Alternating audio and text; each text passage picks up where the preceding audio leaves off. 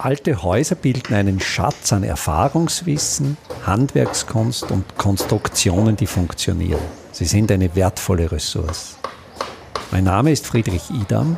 Ich bin Spezialist für historische Bauten und das ist mein Podcast. Erdwärme kann man auch sehr einfach nutzen. Für die Nutzung der Erdwärme muss man nicht eine aufwendige Tiefenbohrung durchführen.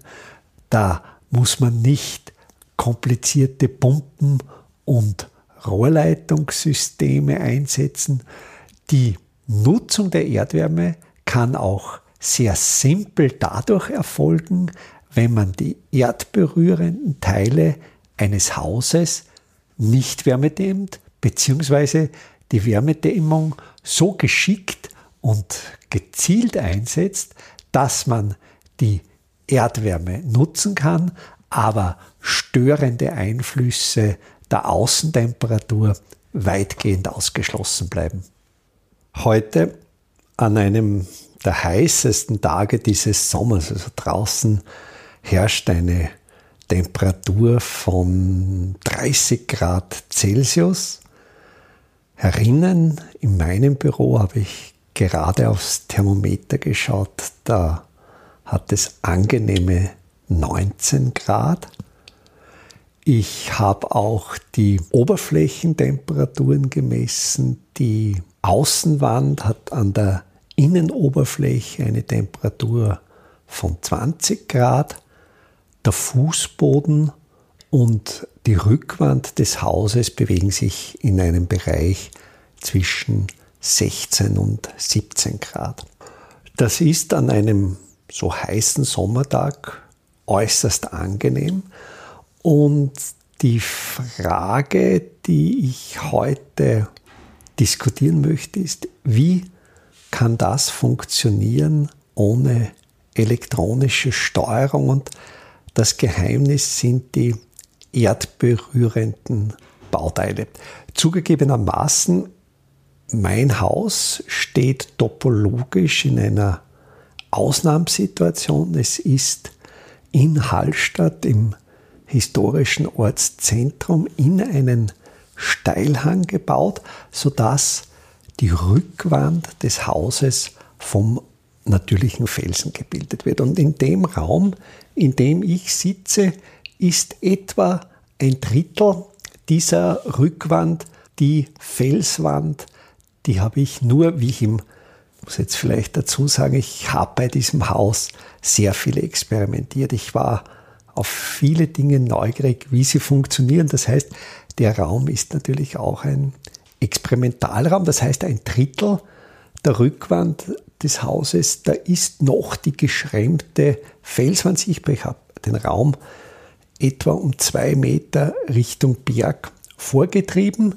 Zwei Drittel der Rückwand, das ist ein Versuch gewesen, das ist eine Leichtbetonmischung, da habe ich Bledon-Granulat Zement gebunden, habe es in eine Schalung eingebracht und etwa mit 15 cm Stärke der Felswand vorgesetzt. Der Temperaturunterschied zwischen der offenen Felswand und der Oberflächentemperatur der Leichtbeton-Vorsatzschale beträgt allerdings nur 1 bis 1,5 Grad. Also die Leichtbetonoberfläche ist so im 18 Grad Bereich, die Felsenoberfläche so zwischen 16 und 17 Grad.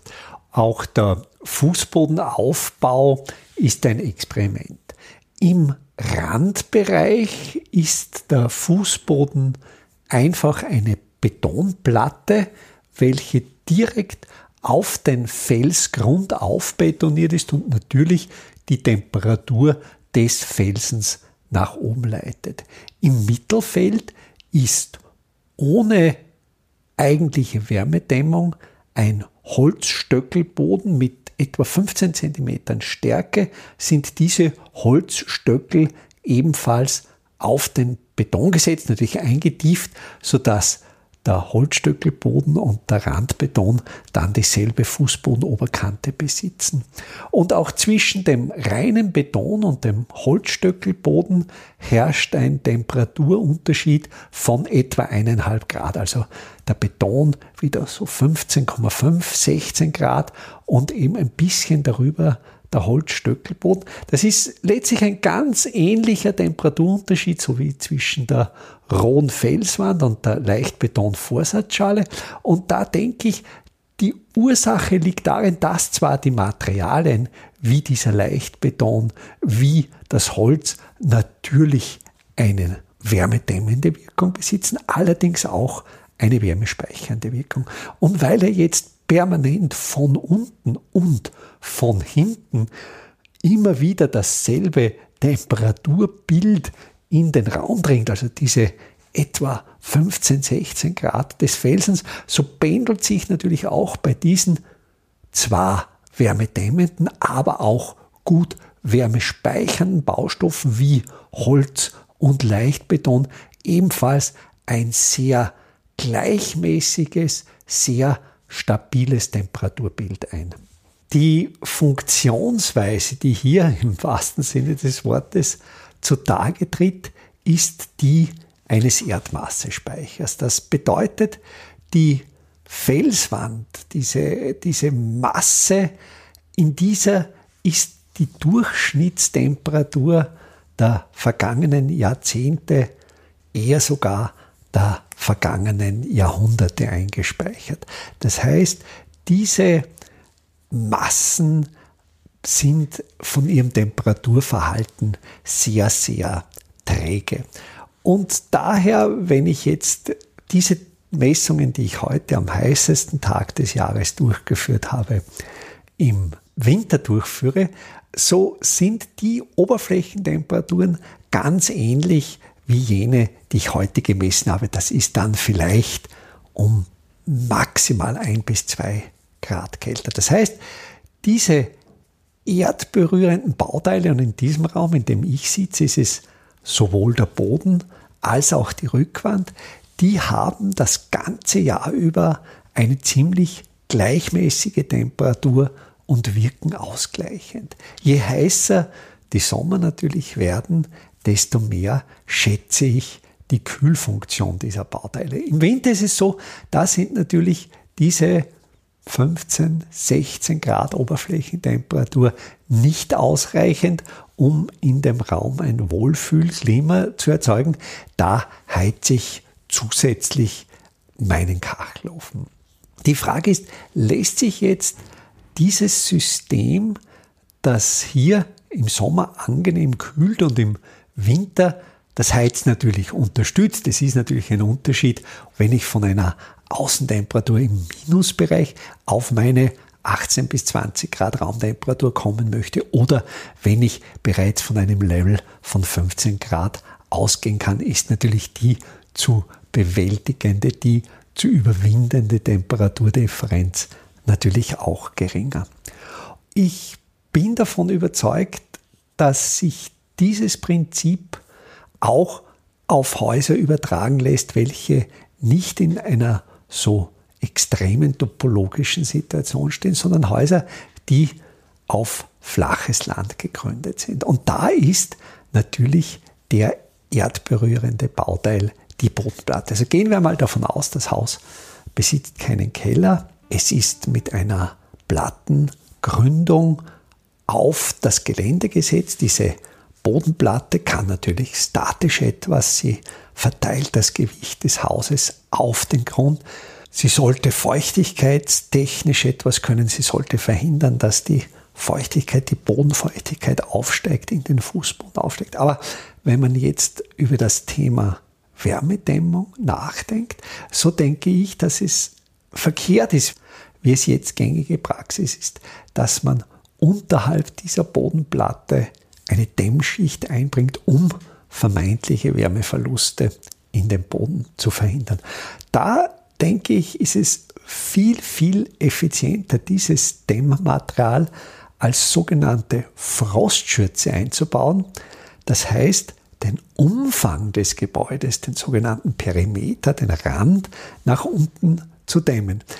Denn natürlich, wenn man jetzt gar nicht dämmt, würde der Frost, der im Winter außen herrscht, natürlich relativ einfach unter die Bodenplatte des Hauses hineinschleichen und dann wäre der Boden natürlich wirklich kalt. Wenn ich aber jetzt, vielleicht kann man sich das fast so vorstellen wie einen Keksausstecher, mit dem man in der Weihnachtszeit Lebkuchen und Keks ausschickt.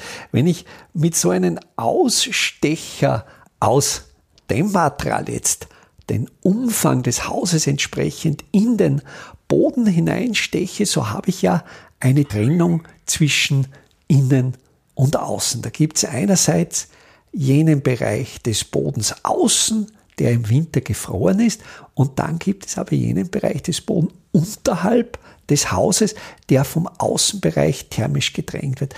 Da habe ich einfach die Möglichkeit, dass im Winter die Erdwärme, diese 15 Grad, in diese Bodenplatte des Hauses aufsteigen. Aber, und das ist, denke ich, das zunehmend interessanter werdende, ich habe auch im Sommer die Potenziale des Erdmassespeichers, dass eben dann auch im Sommer diese 15, 16 Grad, die bei mir an der Felsrückwand herrschen, dass die bei einem Haus im flachen Gelände dann aus dem Boden kommen und dann eben der Boden gekühlt ist und dieser kühle Boden zur Konditionierung, zur Kühlung des Hauses doch einiges beitragen kann. Und das sind eben diese Systeme, die ich als Simple Smart verstehe. Das ist nicht jetzt mit Kühltechnik, mit einem Rohrleitungssystem, mit einem Kühlaggregat, das Strom verbraucht,